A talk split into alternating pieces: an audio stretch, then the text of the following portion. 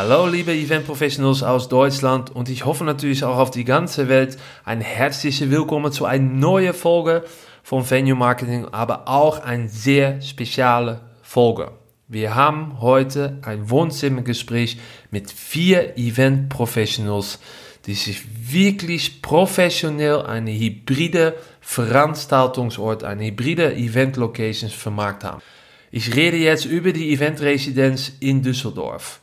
Ein tolle, tolle historische Location, ein Grand Dame von Düsseldorf.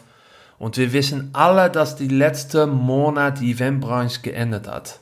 Und die Geschäftsführer Daniel Kutscher von der Event Residenz, die wusste bei Minute 1, es muss jetzt anders. Mein Geschäftsmodell muss jetzt anders. Weil die Coronavirus, die würde noch lang bei uns bleiben. So, die hat direkt eine Kampagne lanciert, Digital that feels like physical. Nur noch hybride Events, sagt Daniel. Aber wie? So, in dieser Folge erzählen vier hybride Event Professionals über ihre Strategie die letzten paar Monate. Aber auch das Kundengespräch hat sich voll geändert. Ne? Zwei Welten sind zusammengekommen. Die TV-Welt und die Eventbranche. Was sind die Unterschiede? Was können wir von, voneinander lernen? Und warum die zwei Welten die perfekte Basis ist, die nicht viele Locations haben, auch in Deutschland, für ein hybride Event.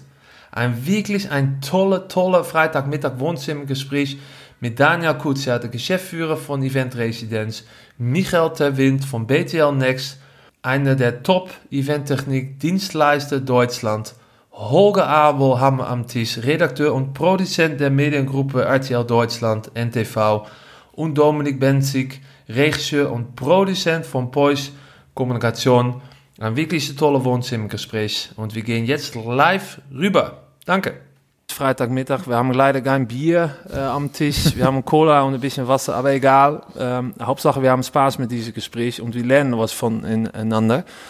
Ähm, Dominik. Ich bin Dominik von der Agentur Pois. Ähm, wir äh, kümmern uns äh, vor allem um die inhaltliche Ausrichtung ähm, von Streaming- und Hybrid-Events, äh, was ja im Moment ein ganz aktuelles Thema ist.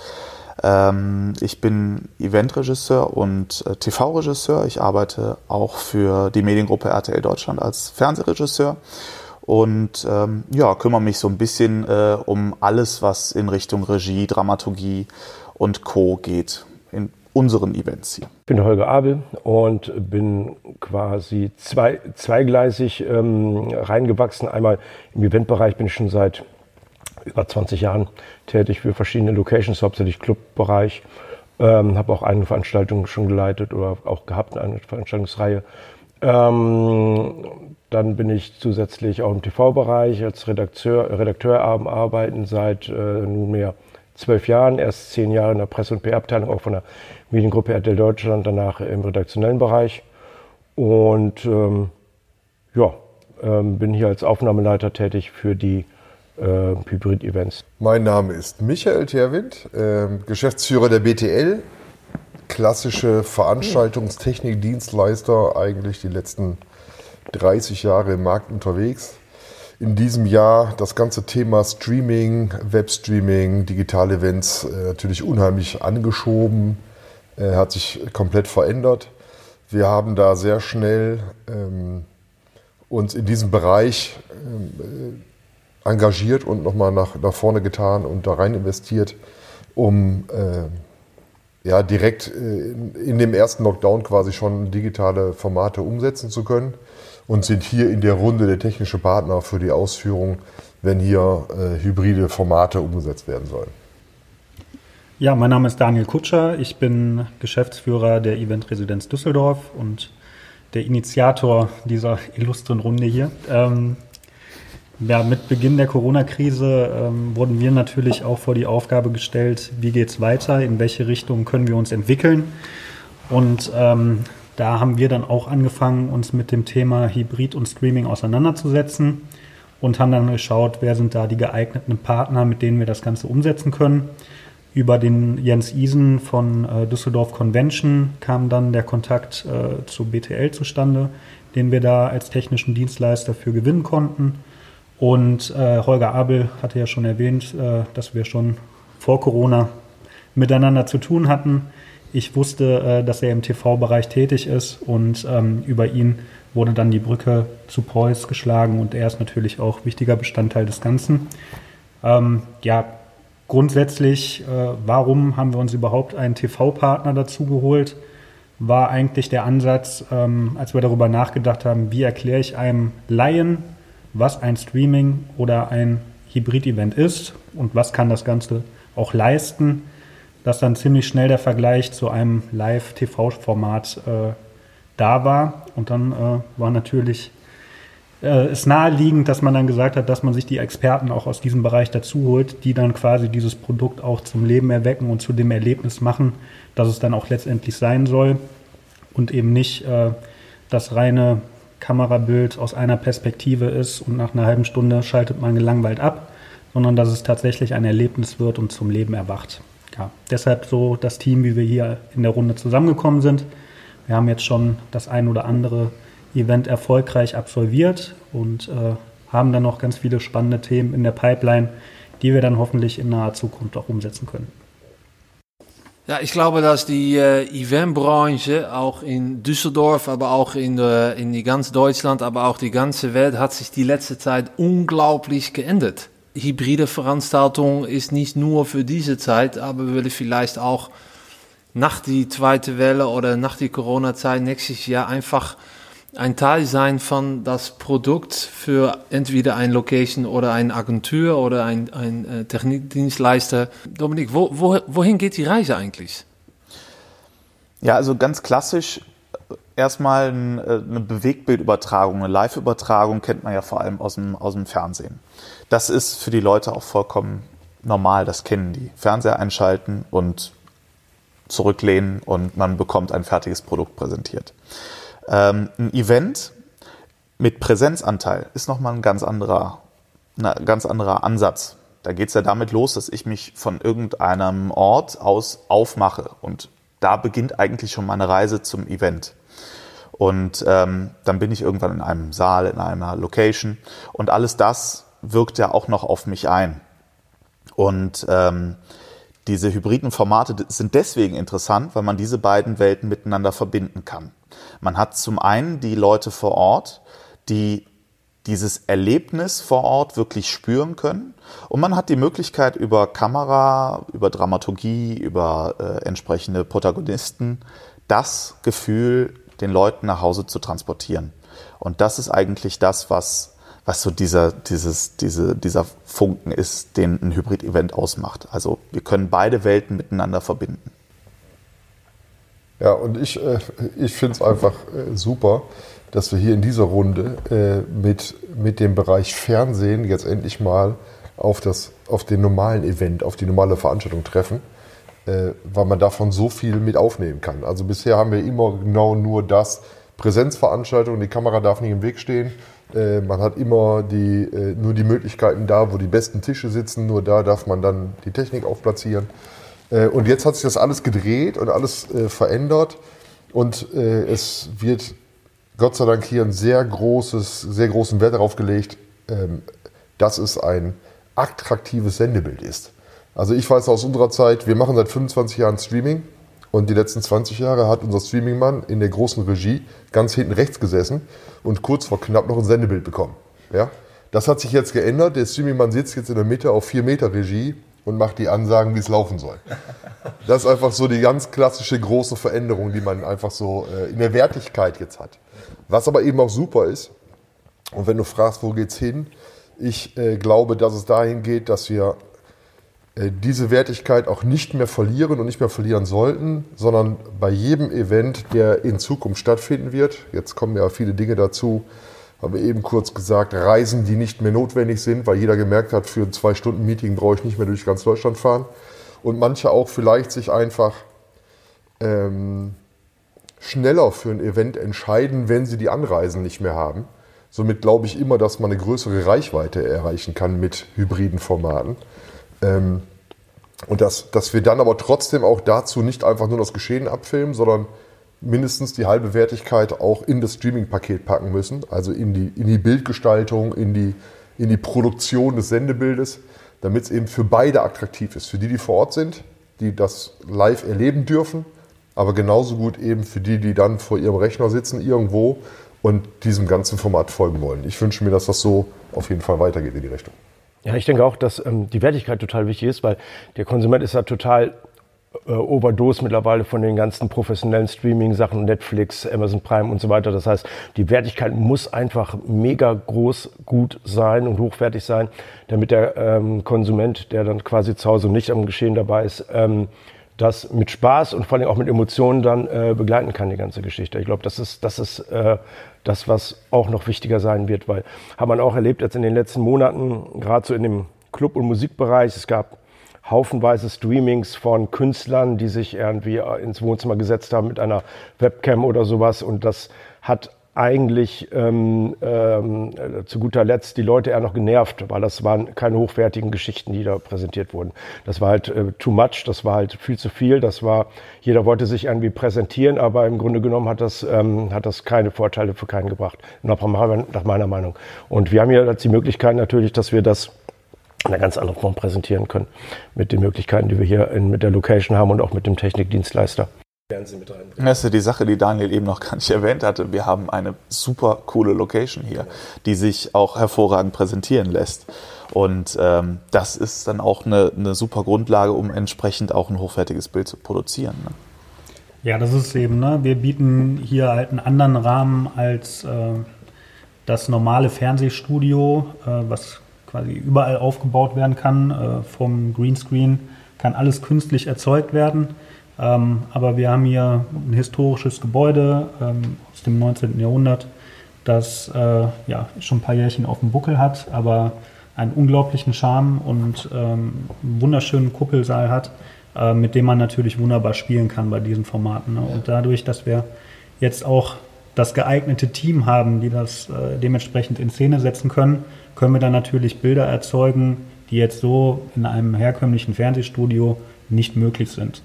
Ähm, zumal wir jetzt auch viele wiederkehrende Kunden haben, die das Ganze aus physischen Events kennen, ähm, also Stammkunden, mit denen wir schon seit Jahren zusammenarbeiten, die ähm, die Location jetzt auf diesem Weg auch nochmal ganz anders erleben können. Ne? Also es gibt ja viele Kunden, die sich nach der ersten, zweiten, dritten Veranstaltung spätestens dann mal ein neues Setup suchen, weil man äh, seinen Gästen und Zuschauern äh, was Neues bieten muss. Und so hat man natürlich jetzt hier auch nochmal die Möglichkeit, das Ganze nochmal auf den Bildschirm zu zaubern und äh, dann ein komplett neues Eventformat zu kreieren.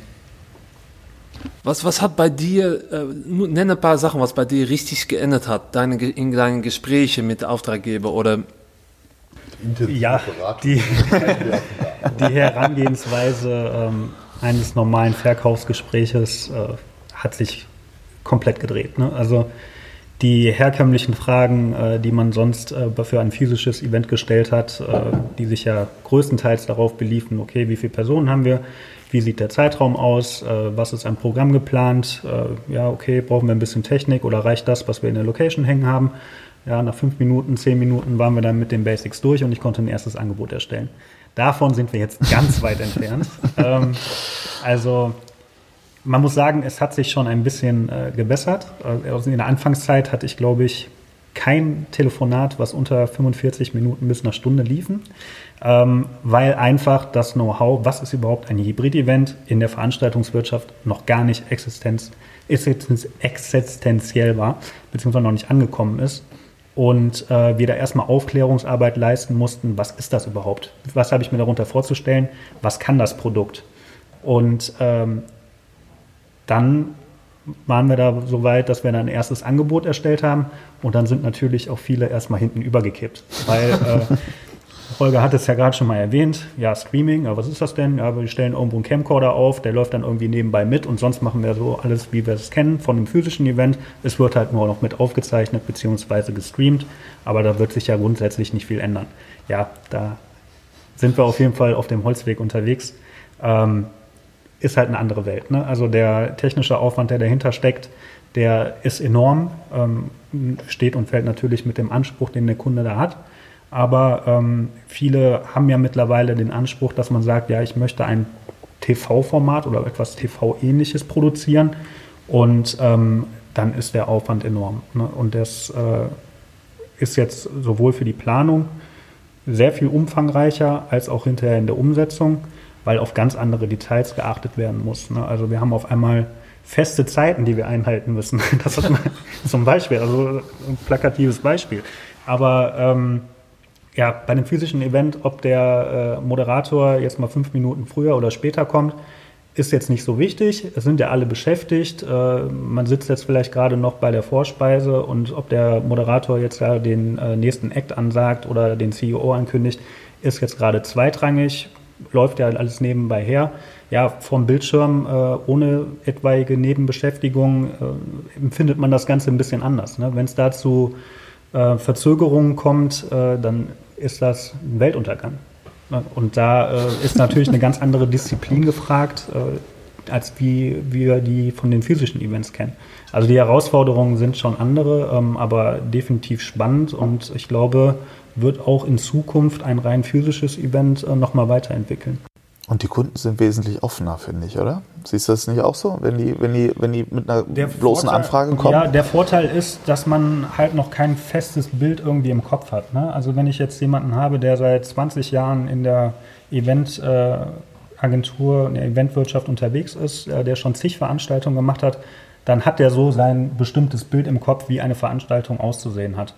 Und äh, das haben wir natürlich jetzt nicht die Kunden sind halt wirklich dankbar, wenn man sagen kann, ja, ich kann das äh, Full Package anbieten, ich nehme dir alles ab, wenn du möchtest.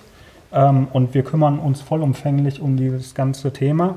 Ähm, klar, ein Thema und ein Inhalt müssen in irgendeiner Form vorgegeben werden, aber wie das dann aufgebaut wird, ähm, da erfahren wir auf jeden Fall eine ganz andere, ein ganz anderes Vertrauen, als das jetzt bei einem rein physischen Event der Fall ist. Also man kann den Kunden da auf jeden Fall besser leiten und ähm, seine Erfahrungen, die wir jetzt auch in den letzten Monaten ge gesammelt haben, ähm, dann auch nutzen und weitergeben.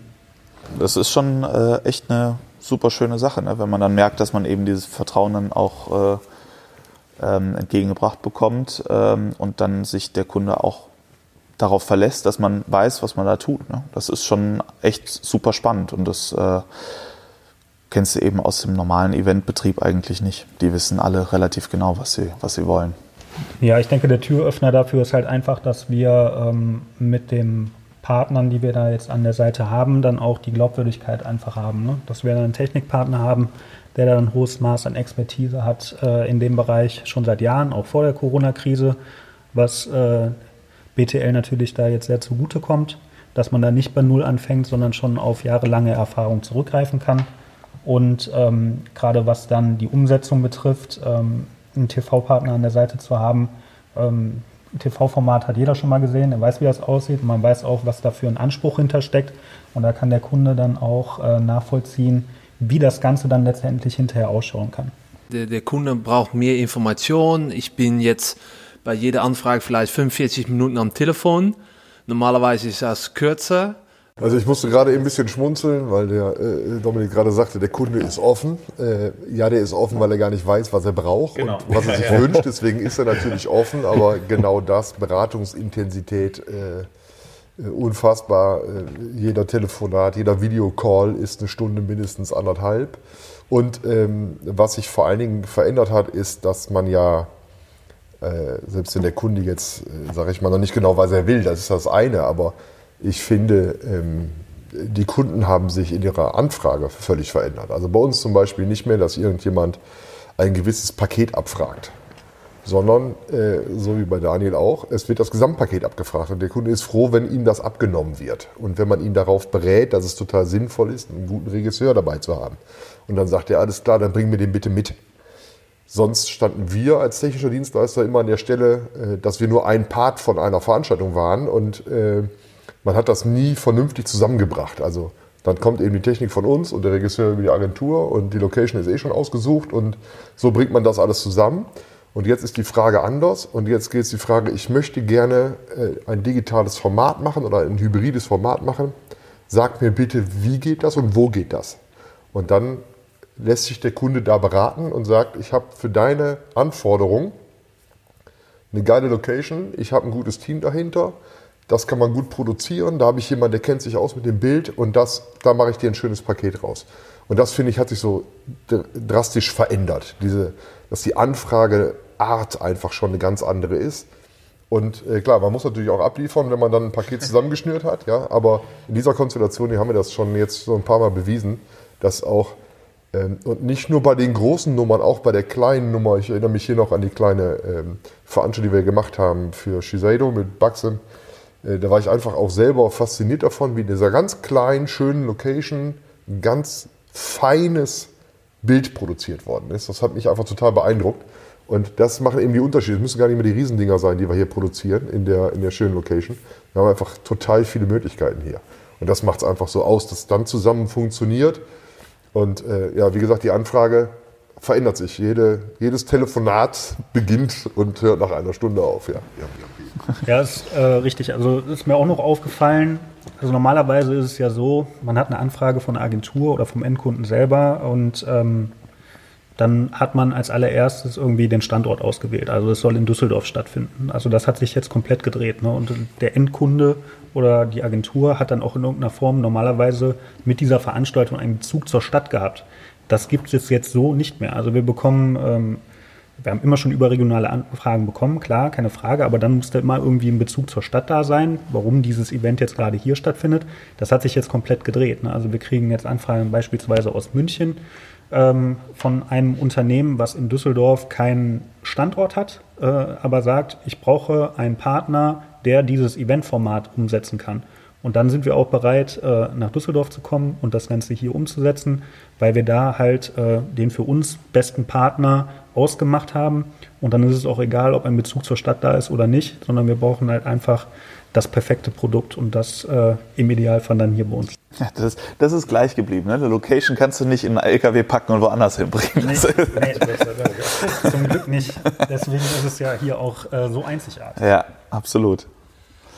Ähm, ja, da sind zwei Welten zusammengekommen. Das sind die Fernsehwelt und die Eventbranche. Ne? Äh, Dominik, wir haben da schon mal über geredet. Ich glaube bei einer Veranstaltung, dass äh, die Augen von einem, naja, so wie du äh, in die Fernsehen, weil alles dreht um natürlich, was am Bild kommt, am, auf die Schirme. Hast du so mal so ein bisschen lustig gesagt, ja, nein, wir, wir müssen noch mal ähm, ein bisschen äh, gucken mit Sachen, ob das sauber war oder nicht, weil mein, mein Blick dafür ist einfach äh, sehr äh, ja, geeignet und für meine Branche natürlich. Das sind natürlich äh, ein paar unterschiedliche Sachen ne, zwischen Fernsehen und äh, die Eventbereich. Ähm, was sind die größten Unterschiede ungefähr? Also der Zuschauer im Saal sieht eigentlich immer eine Perspektive. Der sieht eine totale vom Saal.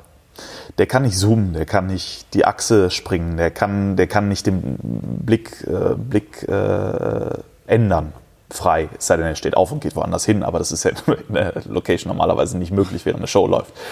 Ähm, wir haben mit den Kameras die Möglichkeit, ganz unterschiedliche Einstellungsgrößen zu machen. Das heißt aber im Umkehrschluss auch, dass ähm, Hintergründe zum Beispiel vom, äh, von einer Bühne ganz äh, ja, die müssen ganz, ganz sauber und ganz fein sein, weil wir ja, ja, ich habe den, ich habe den, äh, den Daniel gesehen, wie er, äh, wie er mit mit einem Staubsauger höchstpersönlich den Molton abgesaugt hat, weil ich gesagt habe, da ist Staub im Hintergrund. Ja, wenn ich da mit einer langen Brennweite ähm, mit, mit einer Kamera drauf schieße, dann siehst du auf einmal äh, hinter dem Herrn Minister ähm, ein paar Staubflocken ja. auf der. Das würdest du im Saal niemals sehen. Natürlich nicht. Das ja. ist ja auch ein sauberer Molton und auf einmal. Als du mir gesagt hast, äh, der Hintergrund ist spritzig, stand ich davor und sage, äh. als ich mir das dann am Bildschirm angeschaut habe, dann würde ich sagen, okay, hat er recht. ja. so, und dann den äh, 10 mal 6 Meter Molton mit einem handelsüblichen Staubsauger einmal abzusaugen, war schon eine Herausforderung. Doch? Gadgets, die du bisher noch nicht auf diese Art und Weise benutzt nee. hast im Saal. Ne? Ja, es ist, ja, das sind eben die Unterschiede. Ne? Also wie, auch die Art und Weise, wie wir mit Licht zum Beispiel arbeiten. Das, äh, das Auge ist tatsächlich, das menschliche Auge ist ein super äh, Ding. Also das stellt sich auf alles ein. Wir müssen jetzt aber, wenn wir mit Kameras arbeiten, das Auge macht automatisch einen Weißabgleich. das muss ich einer Kamera aber erst beibringen. Wie ist denn jetzt hier die äh, Farbstimmung? Ist das eher warm? Ist das eher kalt, business-like? Ne, das sind alles Dinge, die da alle mit reinspielen. Auch im, äh, im Umkehrschluss ändern sich natürlich auch die Farben der Beleuchtung im Saal.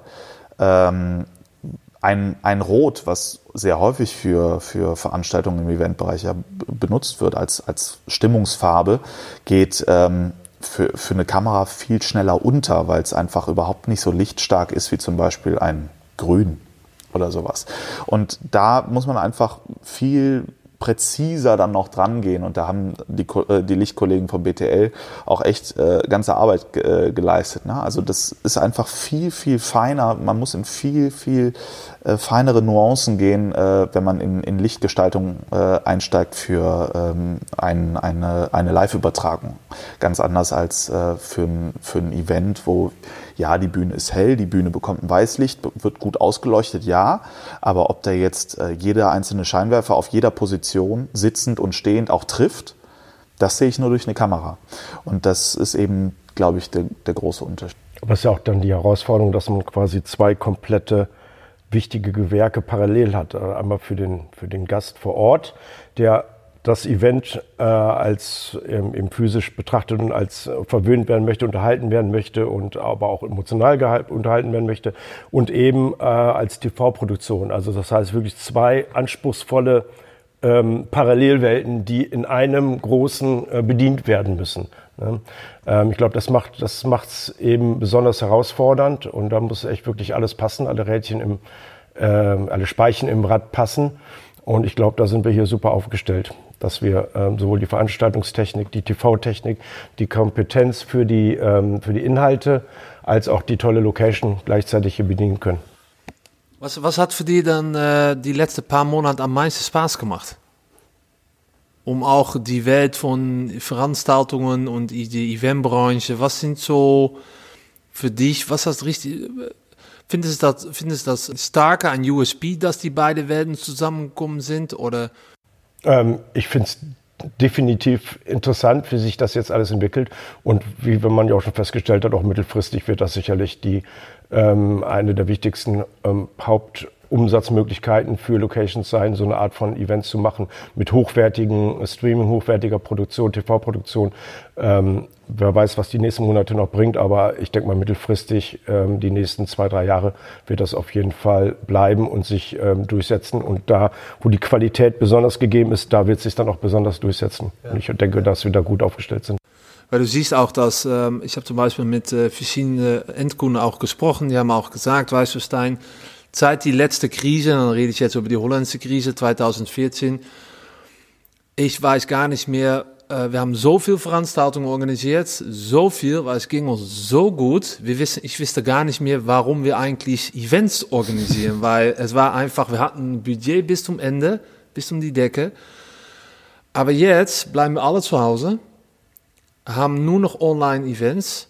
Ähm, aber wenn ich wieder rauskomme, wenn alles wieder ein bisschen offen geht und wir dürfen wieder in Office zu gehen, dann würde ich weniger Events organisieren, aber qualitativ besser. Warum sagt die Kunde sowas? Was, was meint sie unter qualitativ? Dass es eben, äh, wie ich eben schon mal gesagt habe, nicht einfach nur das, äh, das Abfilmen ist von einer Szenerie, die jetzt bei einer Veranstaltung ist. So war es ja bisher. Jetzt hat man irgendwo eine große Tagung gemacht, man hat ganz einen riesen Aufriss gemacht 20 Meter Bühne, 30 Meter Bühnenbild, große Projektion im Saal. Und dann äh, schickt man immer das Programm out, was man sowieso irgendwie hat, äh, schickt man irgendwie auf den Stream. Damit holt man aber die Leute jetzt nicht mehr ab zu Hause, ja? Sondern äh, das hat eine, eine, Aufmerksamkeit von einer Dreiviertelstunde. Dann nimmt die, äh, nimmt, das, nimmt die Aufmerksamkeit einfach ab und den Leuten ist langweilig. Und da finde ich, da muss eben so eine Art von Veranstaltung jetzt eine Fernsehshow, eine Fernsehsendung produzieren, damit die Leute davor sitzen bleiben. Und du hast eben gefragt, äh, was Spaß gemacht hat in den letzten Wochen und Monaten. Fand ich, dass meine Techniker, meine Leute bei einem Fernsehformat lernen können, worauf dann noch eben auf andere Dinge wichtig ist. Also man weiß ja jeder, jede Techniker, die können ja immer alles schon und wissen immer alles schon, aber wir sind natürlich ganz klassisch ganz, ganz viel äh, Veranstaltungsformate, Eventformate. Klassisch äh, da. Jetzt habe ich selber schon mal ein, zwei Fernsehsendungen mit produzieren dürfen, aber das, was wir jetzt hier machen und dass die Techniker dann auch dieses Gefühl mitbekommen, die Wichtigkeit sehen und äh, dass wir dabei dann eben ein hochwertiges Fernsehbild auch eben machen, dass das, was Spaß macht und das ist das, was auf jeden Fall bleiben muss. Ähm, und das eben auch der Anspruch, den wir hier haben, das eben dann zu haben, ist egal, was in Zukunft, welches, welches echte Eventformat dabei rauskommt, äh, glaube ich, muss es auch immer dann ein gutes, naja, Fernsehen ist, ist fehlt der richtige Ausdruck, weil wir es hier nicht auf den Fernseher bringen, aber äh, das richtige Streaming-Format haben, das schöne Sendebild produzieren, dass die Leute dabei bleiben.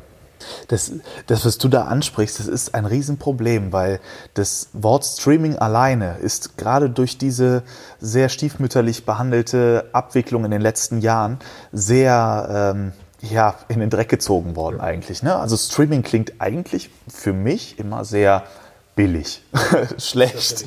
Das ist, finde ich, ein Stream. Deswegen äh, fällt es uns. Das, und, und das Recht durch die letzten Monate, was so jetzt äh, präsentiert wurde in, im Netz von. So ist es, so ist es. Und deswegen fällt dir und mir und uns allen ist so schwer zu sagen, bei sowas, es ist Streaming, weil es ist einfach mehr, was wir hier machen. Also es ist mehr als das, was wir vom Streaming kennen aus den letzten Jahren. Ne? Ja. Es ist eher äh, ein Streaming Broadcast Qualität eben. Ne? Also das, das kann, ich glaube, da haben wir noch keine, keine richtige Begrifflichkeit gefunden. Für Tage von, äh, von jemandem gehört, äh, weil wir immer Streaming sagen, am Ende machen wir einen Webcast und Webcast kommt vom Broadcast. Das muss man sich immer mal auch noch merken. Äh, da ist die andere Wertigkeit hinter, ja? Also Streaming ja. ist das letzte Wort eigentlich, weil das eigentlich nur die Technik bespricht. Aber wir machen einen Webcast. Und der Webcast kommt vom Broadcast und dann ist man schon direkt ganz nah beieinander, was wir da tun. Ne? Das ist doch eine schöne Begrifflichkeit, die wir mal etablieren könnten, finde ich. Webcast. ist doch gut, gut, dass wir das in der Runde dann hier äh, mal festlegen können. Sehr schön. ja, aber das, was du gerade gesagt hattest mit ähm, mit deinen Technikern, die dann äh, nochmal ein anderes, anderes Auge entwickeln. Ich äh, erinnere mich da an die Situation, als wir das erste Mal wirklich ein sehr großes äh, Event hier gemacht haben ähm, mit Live-Übertragung, äh, als deine zwei Lichttechniker ähm, zusammen getroffen sind mit äh, unserem lichtsetzenden Kameramann und die dann tatsächlich, also die, die dachten, sie wären fertig. Ja, also die haben aufgebaut und waren dann bereit für die Probe und haben sich dann gefragt, warum wir nicht anfangen mit der Probe. Und dann hat der äh, Lichtsetzende dann erstmal angefangen, jede einzelne Position mit denen durchzugehen und äh, dann wurden die Scheinwerfer nochmal nachgerichtet und so. Und ich habe gemerkt, wie das einfach ähm, den, den Technikern selbst auch dann nach und nach immer mehr Spaß gemacht hat, weil sie auch eine ganz andere nochmal eine ganz andere Wertschätzung ihrer Arbeit erfahren, ne? ja. weil es eben nochmal viel, viel wichtiger ist, als es ursprünglich schon war. Und das war echt eine, eine coole Situation. Ja, glaube ich. Also das, das stellen wir auch immer bei, oder habe ich die letzten Jahre oft festgestellt, wenn man eben auch ein Kamerabild produziert für die Übertragung im Saal, wenn dann der Redner mal groß genommen wird, ja, dann eben in so einer Podiumsrunde, auch wenn die mal zur Seite rausschießt, dann muss ja trotzdem ein Bildhintergrund da sein. Wenn ich jemanden im schwarzen Anzug vor einen schwarzen Molton setze, haben wir halt äh, nur noch einen Kopf da sitzen, ja. Das heißt, das muss ein Hintergrund hin und das ist halt jetzt eben ganz wichtig und äh, das bringt so schön zusammen, ja. Also äh, das ist das, was Spaß macht, gerade, dass man sich jetzt einfach auch nochmal Event und TV da jetzt nochmal ganz nah beieinander bringt und einfach man damit eine andere Qualität nochmal erreicht. Weil ich glaube ja auch, das Fernsehformat, wir haben ja gerade eben nochmal im Vorfeld drüber gescherzt, was wir nicht haben, ist die Sendezeitbegrenzung. ja? Also der Webcast kann halt auch mal fünf Minuten länger dauern. Das ist nach hinten raus kein Problem hier beim Fernsehen. Hast du eben gesagt, so schön, zwei Sekunden mehr Wetter geht nicht, ja? Außer bei Wetten das. Da, war das, da, da war das egal. Aber Thomas Gottschalk haben wir noch nicht hier hingeholt, aber äh, vielleicht schaffen wir es ja noch. genau, aber äh, das ist eben auch noch so andersrum, dass man dann eben aus dem Eventcharakter vielleicht, äh, aus, dem, aus dem Veranstaltungscharakter wieder vielleicht dann eben mit solchen Dingen anders spielen kann. Wenn die Szene gerade gut ist, lässt man die auch vielleicht laufen. Ne? So, das ist nochmal so andersrum vielleicht spannend. Ja. Äh, wenn du das so erklärt zu Auftraggeber, zu B2B, ne, so ähm, für eine hybride Veranstaltung, äh, nehmen die das auch an, was du dann, was du dann sagst? Oder ist, haben die noch Schwierigkeiten damit? Äh, nee, ich glaube tatsächlich, dass sie es wirklich gut annehmen, äh, weil wir aber auch mittlerweile jetzt aus den letzten Monaten wirklich viele Projekte ähm, als Referenz zeigen können, wie wir es produziert haben, wie wir es gemacht haben. Und dadurch glaubt uns auch der Kunde, dass wir es können. Und das ist das Entscheidende. Also wir können uns ja jetzt hier in der Runde nicht vorstellen, wir können ein schönes Event machen, sondern wir können alle schon drei, vier, fünf Projekte zeigen, wie wir es gemacht haben und äh, zeigen, wie gut das werden kann. Und dann sagt der Kunde auch, alles klar, dir vertraue ich, du hast mich auf das nochmal hingewiesen, auf das nochmal hingewiesen, jetzt habe ich einen ganz anderen Blickwinkel.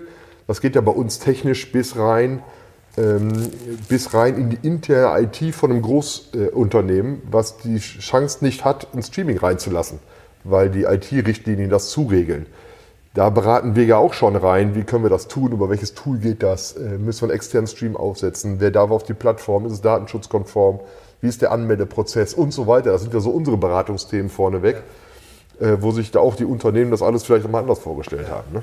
Glaubst du auch, dass die hybride Veranstaltung, das Event organisieren, ist das auch angekommen in die Branche? Weil ich glaube, ein großer Teil, die, die, die hat noch gar, noch gar noch ja, nichts organisiert. Ist das, ist das angekommen? Nein, ich glaube, dass viele äh, nach dem ersten Lockdown gehofft haben, ähm, im, im, Herbst geht es vorbei. Also dann haben wir relativ viel Normalität. Äh, das finde ich ja gar nicht verwerflich. Wir selber haben ja auch gedacht, im März, April, lass mal zwei Monate abwarten, dann hat sich was verändert. Oder vielmehr gehofft, ja. Äh, genau, man hat ja gehofft, dass sich das so lange, oder dann gibt es einen Impfstoff zum Ende des Jahres, der ist jetzt auch noch nicht da und so weiter. Und ähm, ich glaube, dass viele Unternehmen noch abgewartet haben, jetzt den Herbst. Äh, vielleicht kann ich dann eine Veranstaltung wieder irgendwie umsetzen. Wir merken jetzt gerade, dass total kurzfristig alles wird, weil viele Unternehmen jetzt sagen, okay, jetzt muss ich noch was tun. Wir reden ja nicht nur von Mitarbeiteransprache, wir reden ja auch von Kundenansprache. Die Unternehmen müssen vertrieblich tätig sein, die jetzt noch mal irgendwas tun müssen. Äh, jetzt kommt ganz schnell ähm, wenn ich es in diesem Jahr nicht mehr gemacht habe, meinen Kunden zu erreichen, kommt der Jahresauftakt wieder für ein Unternehmen. Das heißt, äh, das muss ich jetzt alles wieder bündeln und jetzt fangen die oder haben jetzt begriffen, es geht im Moment nicht anders. Also muss ich jetzt online, digital, hybrid werden. Und ich glaube, da kommt noch mal was auf uns zu Anfang nächsten Jahres, also Ende diesen Jahres hoffentlich noch. Was kommt dann äh, auf uns zu? Was glaubst du? Viele Unternehmen sich dafür entscheiden, ein digitales oder hybrides Format aufzusetzen, anstatt zu warten, wir können es in der Standardpräsenzveranstaltung umsetzen. Und, und wie können wir darauf vorbereiten? Ähm, ich glaube, dass wir uns darauf vorbereiten können, dass wir gute Produkte fertig haben, dass eben die Beratungsleistung äh, klarer ist und wir für einen Kunden ein klares, fertiges Produkt anbieten können. Und damit man nicht immer von vorne bis hinten jedem Kunden das erklären muss, sondern wenn ich ja jetzt in ein Autohaus gehe, weiß ich ja auch grob, was ich haben will und dann habe ich fünf Produkte zur Auswahl, in welcher Preisrange auch immer ich mich da entscheiden möchte. Äh, aber da bin ich völlig klarer in der Auswahl und ich glaube, diese Angebote müssen wir noch kreieren, äh, damit der Kunde auch schneller entscheiden kann, für welches Budget kann ich mir was vorstellen. Und ich glaube auch, wie ich eben schon mal gesagt habe, dass ähm, die hybriden Formate äh, eine Chance sind, auch mehr Kunden zu erreichen oder mehr Teilnehmer zu erreichen. Ja? Also wie gesagt, äh, wichtig ist, dass man sich über das Format klar ist. Man kann keine Präsenzveranstaltung kopieren auf ein digitales Format. Wenn ich jetzt sechs Stunden irgendwo eine Veranstaltung gemacht habe mit äh, Einlass, Get-Together, Ausklang und Rede und Präsentation und Essen, das geht jetzt nicht. Jetzt brauche ich was, was knapp Stunde, anderthalb, zwei. Jetzt gehe ich wieder auf ein Fernsehformat. Ein guter Film geht auch nur anderthalb Stunden. Auch das hat ja irgendwie einen Grund oder eine gut, gute Sendung. Äh, hat auch so seine Zeitbegrenzung. Das muss man begreifen. Das hat eine Veranstaltung auch. Ich kann nicht, äh, selbst wenn es eine Tagung ist oder ein, ein, sehr trockenes Thema mit viel Information, kann ich nicht sagen, ich beginne um 9 und es ist um 18 Uhr zu Ende. Ja, ja. Und, und dafür brauchen wir noch ein paar Formate und Möglichkeiten auch, weil auch klar ist, ein Kunde kann jetzt auch nicht äh, seine Veranstaltung durch drei teilen und deswegen jetzt drei Tage eine Studioproduktion finanzieren. Das ist dann auch in keinem Zusammenhang. Aber die Gedanken, die kommen ja, die kommen ja, glaube ich, bei den, bei den Kunden immer mehr auch an, dass die. Das, weil sie selber auch schon ja jetzt zwei, drei Formaten beigewohnt haben und festgestellt haben, das Format fand ich gut, das Format fand ich schlecht, das ja. habe ich gut ausgehalten und das fand ich interessant. Anfang des Jahres kann ich mich noch daran erinnern, habe ich mit einem Kunden über einen Ablauf gesprochen einer Veranstaltung, ursprünglich als Präsenzveranstaltung geplant, dann hinterher rein digital, eben Lockdown eben. Und äh, dann äh, fing er an, mit mir zu sprechen darüber, wie lange man denn die Pause machen sollte. Habe ich gesagt, wie Pause? Ja, die Leute müssen noch was essen. Ich sage, ja, aber die es gibt ja kein Buffet, also das macht ja hier keinen Sinn. Ja, aber äh, dann müssen wir das ja alles, also das ist ja dann viel zu lang. Ich sage, nee, dann musst du es wesentlich kürzer alles machen. Das geht halt nicht anders. Ne? Also Aufmerksamkeitsspanne, die äh, ist, wenn du alleine zu Hause sitzt, äh, viel, viel kürzer, als wenn du, wenn du ein Erlebnis äh, vor Ort hast, wo du wirklich auch mit einbezogen bist, wo was um dich rum passiert. Und äh, dann haben wir tatsächlich das ursprünglich als Präsenz äh, ganztägiges Event geplant war, äh, 9 Uhr bis 18 Uhr mit einer zweistündigen Mittagspause inklusive Networking und Co. haben wir tatsächlich auf eine zweieinhalb Stunden Show am Stück dann äh, zusammengefahren und das war ein voller Erfolg und alle waren bestens informiert. Es wurde alles äh, an Inhalten vermittelt, was wir vermitteln wollten, wenn nicht sogar noch prägnanter, als, das, äh, als, das, als wir es ursprünglich gemacht hätten. Mega. Und das ist schon, schon, schon jetzt so diese Weiterentwicklung. Ne? Also über das Jahr haben auch die Kunden entsprechend gelernt, dass sie mit der Situation jetzt anders umgehen müssen, dass sie auch ganz anders planen müssen. Ich finde zum Beispiel die Weiterentwicklung noch spannend, wenn ein Kunde das sich jetzt einmal getraut hat, wird er den nächsten Schritt auf jeden Fall wieder so machen. Also wir haben ganz klar Kunden, die vorher sehr skeptisch eine Studioproduktion bei uns gemacht haben. Haben, oh, das kann ich mir gar nicht vorstellen, wie jetzt unsere Führungskräftetagung für 100 Leuten funktionieren soll. Und die auf jeden Fall jetzt im Vorfeld schon für in zwei Monaten was gebucht haben und gesagt haben, das machen wir genauso wieder, das war super. Oder dann den nächsten Schritt gehen wollen. Ne? Also von der, ich bin mal ganz vorsichtig, klassische weiße Rückwand und ein bisschen PowerPoint eingepippt und äh, äh zwei Aufsager gemacht. Dann jetzt sagen wollen, okay, jetzt will ich äh, eine haptische Studioumgebung, ich will ein schönes Bild haben, ich brauche ein bisschen Pep noch da rein und so den nächsten Schritt auch machen dazu was du sagst, ne? jetzt hörst du viel, ähm, äh, ja, so, okay, ja, hybride Veranstaltungen. Das war so wie früher für das erste Mal die Fernsehen kam, hatten die Fußballstadion die Angst, dass die Stadions leer bleibt, weil die Leute können dann von zu Hause gucken. Ich habe ein bisschen das Gefühl, dass das jetzt ein bisschen das Gleiche ist, weil äh, der meiste von uns sind die alle Düsseldorf äh, Unternehmer, Düsseldorf Marketing, die schöne Kongresse rein äh, für die Hotels, für die Locations und für alle kleinen Firmen darum hin. Die haben auch vielleicht ein bisschen Ängste oder was, ähm, dass, die, dass die Leute hier keine Übernachtung nehmen, nicht mehr essen in der Stadt oder was. Da fehlt ein kleines Volumen von Gästen. Ist, glaubst du das oder? Also ich glaube, dass das natürlich schwierig ist. Wie ich eben schon mal gesagt habe, die Reisebestimmungen, ähm, die Leute wollen nicht mehr so viel reisen, das wird alles zurückgehen. Ich glaube aber trotzdem dran, dass natürlich so ein Tourismus in der Stadt weiter leben wird äh, alleine schon Deutschland als Messestandort wird Reisetätigkeiten haben und brauchen. Und die Messestandorte werden dadurch auch ihre Umsätze wieder haben müssen. Man kann eine Messe nur ganz, ganz, ganz bedingt virtuell stattfinden lassen. Ähm, aus unserer Sicht, aus meiner Sicht, muss man das miteinander verknüpfen. Man braucht immer noch die reelle Messe, weil ich auf einer reellen Messe von Stand A zu Stand C Stand B finde, den ich vorher gar nicht gesucht habe. Das ist die Innovationskraft einer Messe.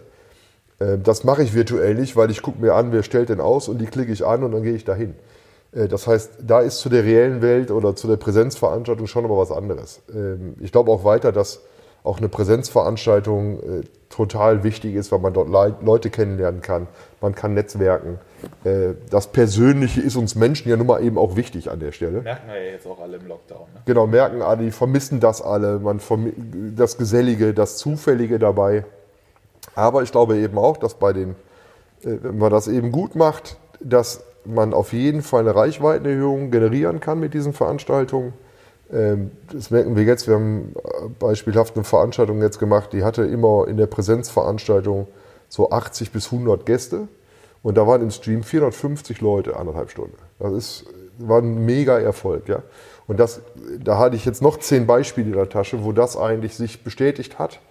Ähm, sei es bis hin zu einer Mitgliederversammlung von einem Fußballverein, die wir gemacht haben, wo auf einmal zweieinhalbtausend Mitglieder abgestimmt haben, anstatt 450, die sonst zur Mitgliederversammlung kommen.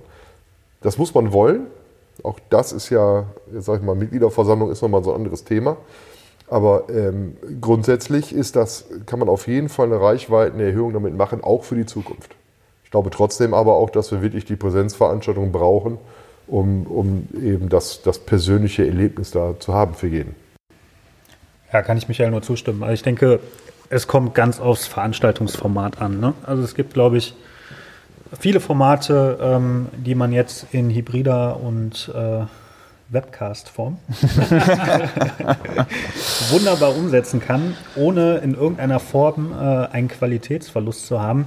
Ähm, es gibt aber auch ganz viele Veranstaltungen, die ja, von der persönlichen Begegnung und äh, Emotionen leben. Und ähm, ich denke, da ist ein physisches Event ähm, dann immer noch die äh, Nonplusultra-Lösung. Ne? Und ähm, wäre auch schade, wenn es nicht so wäre. Also ich ziehe das schon vor, äh, mich mit jemandem beim Kaffee zu unterhalten, als ähm, in irgendeinem Zoom-Call zu hängen oder sonst was, ne, um das mal zu vergleichen.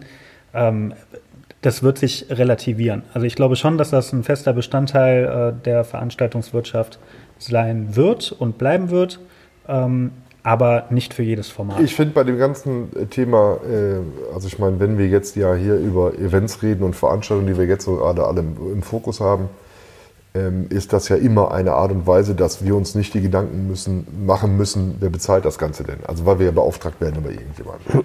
Ich glaube, dass momentan die Schwierigkeit ist, bei Informationsveranstaltungen das Ding zu monetarisieren.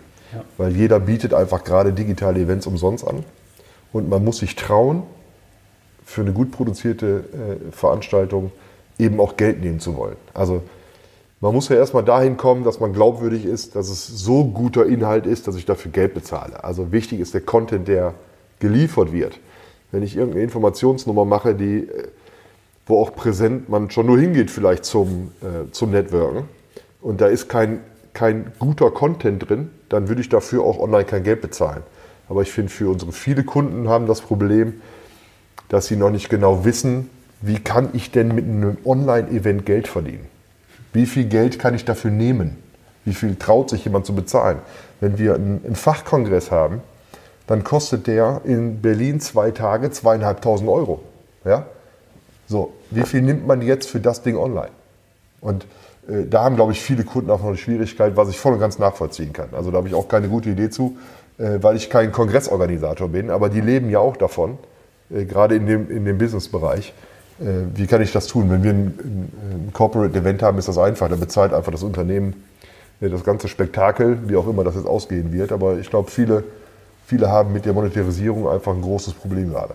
Ja, habe ich auch in äh, diversen Verkaufsgesprächen jetzt schon festgestellt. Ähm, vor allen Dingen, wenn irgendwie die Basis war, dass ein physisches Event angefragt wurde. Also Beispiel, eine Verkaufsveranstaltung mit normalerweise 300 Personen on, äh, vor Ort, das jetzt so nicht möglich ist. Ne? Also auch hier waren die äh, Kollegen trotz Beratung der Meinung, äh, dass im Januar, Februar nächsten Jahres das Ganze wieder in physischer Form äh, möglich ist.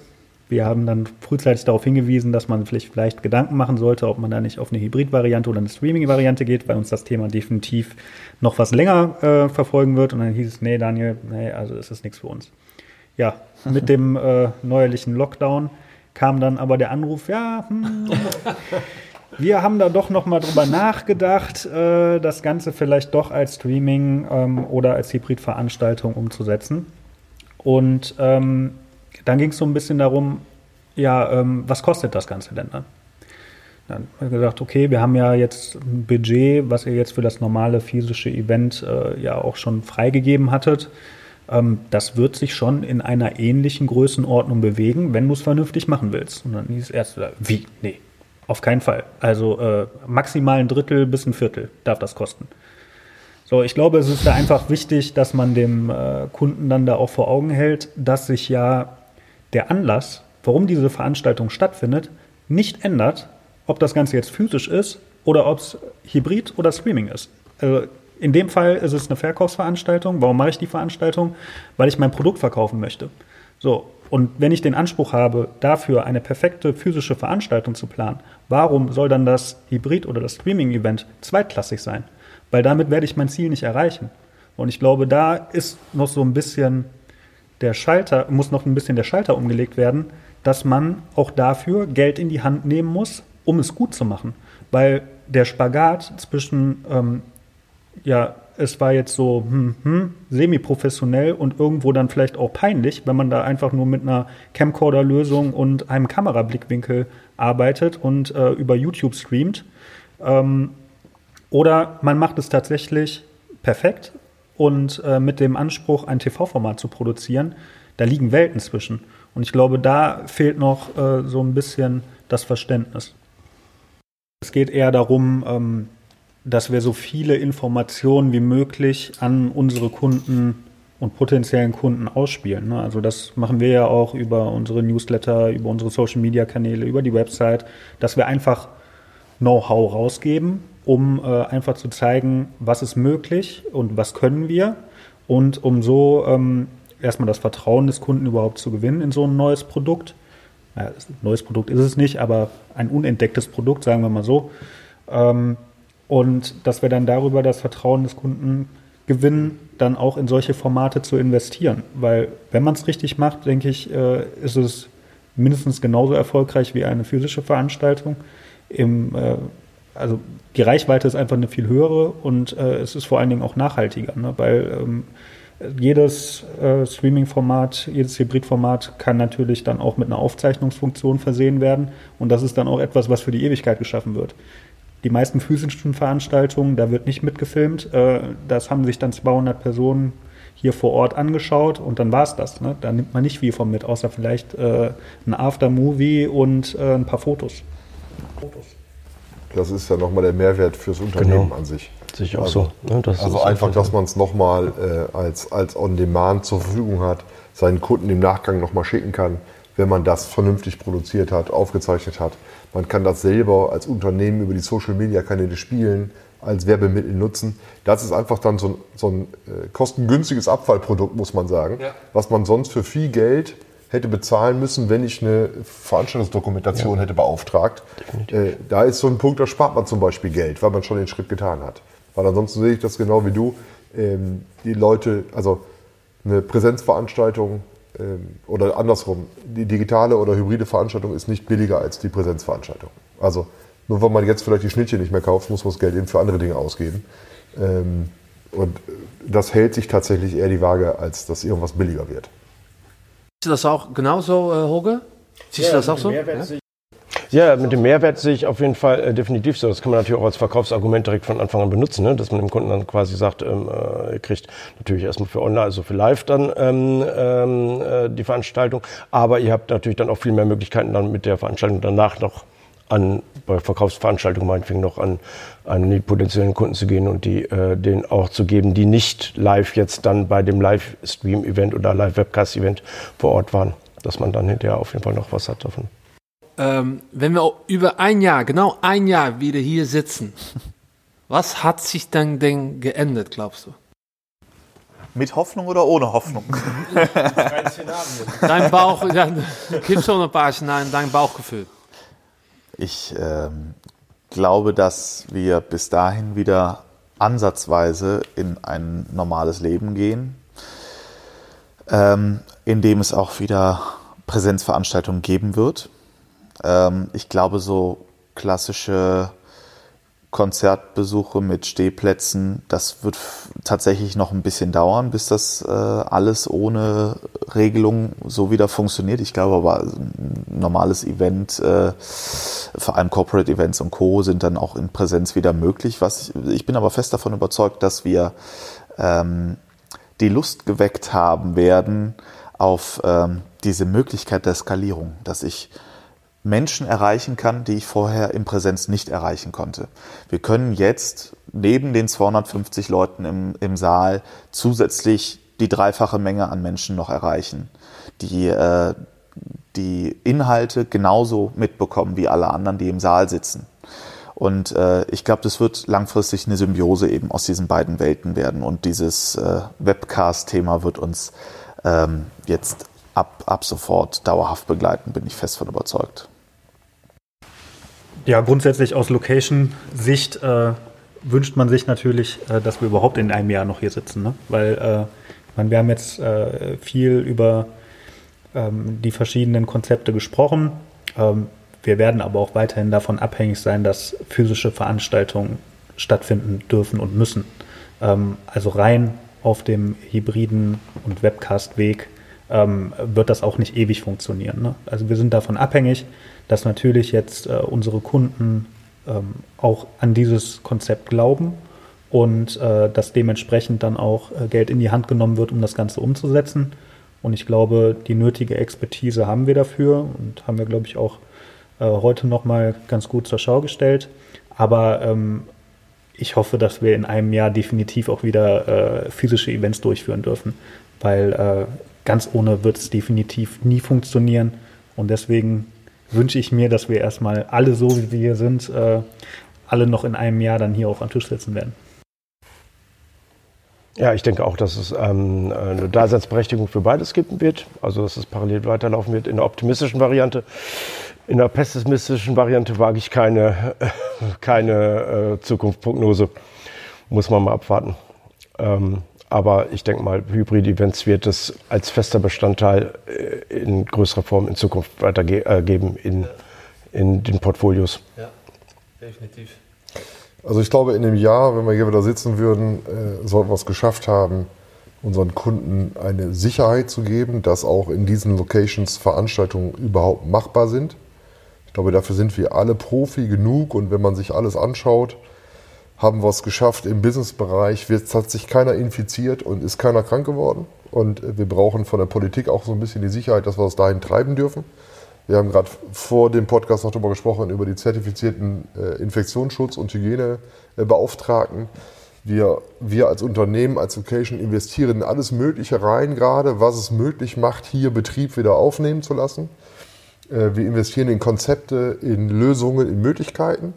Ich glaube, wir sind da durch unsere Branche immer schon auf diesem Weg gewesen, sei es Brandschutzgutachten, sei es Veranstaltungslocation-Gutachten oder Möglichkeiten, um das zu tun. Also wir sind immer schon ganz weit vorne gewesen. Und ich glaube, dass wir einfach ähm, die Möglichkeit bekommen müssen, äh, diese Konzepte weiter auszuarbeiten für die Veranstaltung. Dann gehen auch Präsenzveranstaltungen, dann gehen hybride Formate wieder. Ich glaube, dass unsere Branche dafür alles tut, dass es möglich ist. Ähm, und äh, ich glaube, wir, äh, weil du gerade den schlechtesten Fall äh, annimmst, ähm, ich will noch einmal den äh, Professor Streck, Streck, Streck äh, ja. noch einmal zitieren, der gesagt hat, vor einigen Tagen oder vor einiger Zeit, äh, als wir vor zehn Jahren AIDS entdeckt haben, haben wir auch gedacht, wir haben von, in einem halben Jahr ein Mittel dagegen. Covid-19 heißt nicht, weil es aus 19 kommt, sondern wir werden Covid-20 bekommen und Covid-21 bekommen und wir können nicht unsere Branche weiterhin so runterfahren, sondern wir brauchen, und dazu ist die Branche in der Lage, Konzepte und Lösungen zu finden. Das haben wir dieses Jahr ganz klar bewiesen wie schnell wir uns verändern können, wie schnell wir uns wandeln können. Und ich glaube, äh, dass wir dort auch jetzt Lösungen finden, wie wir auch mit so einem Virus in Zukunft umgehen, ob es Luftreinigung ist, was gerade ein großes Thema ist, womit unsere Studios mittlerweile ausgestattet sind, oder ob wir hier eine Location parat haben. Wir schaffen es, einem Teilnehmer, einem Besucher zu so einem Event äh, Sicherheit zu bringen, dass ihm hier nichts passieren kann. Also genauso viel wie im Straßenverkehr. Da bin ich sicher. Und ich glaube, deswegen sind wir nächstes Jahr, wenn wir alle hier sitzen und sagen, wir können für die Zukunft tolle Formate machen. Okay. Äh, eine Stunde haben wir erreicht. Unglaublich. Ähm, danke, vielen Dank äh, für dieses Gespräch. Und äh, hat Spaß gemacht, aber auch sehr informativ. Und ich hoffe, wir treffen uns äh, auch bald wieder für vielleicht eine nächste Aufnahme. Dankeschön. Danke dir. Danke. Danke.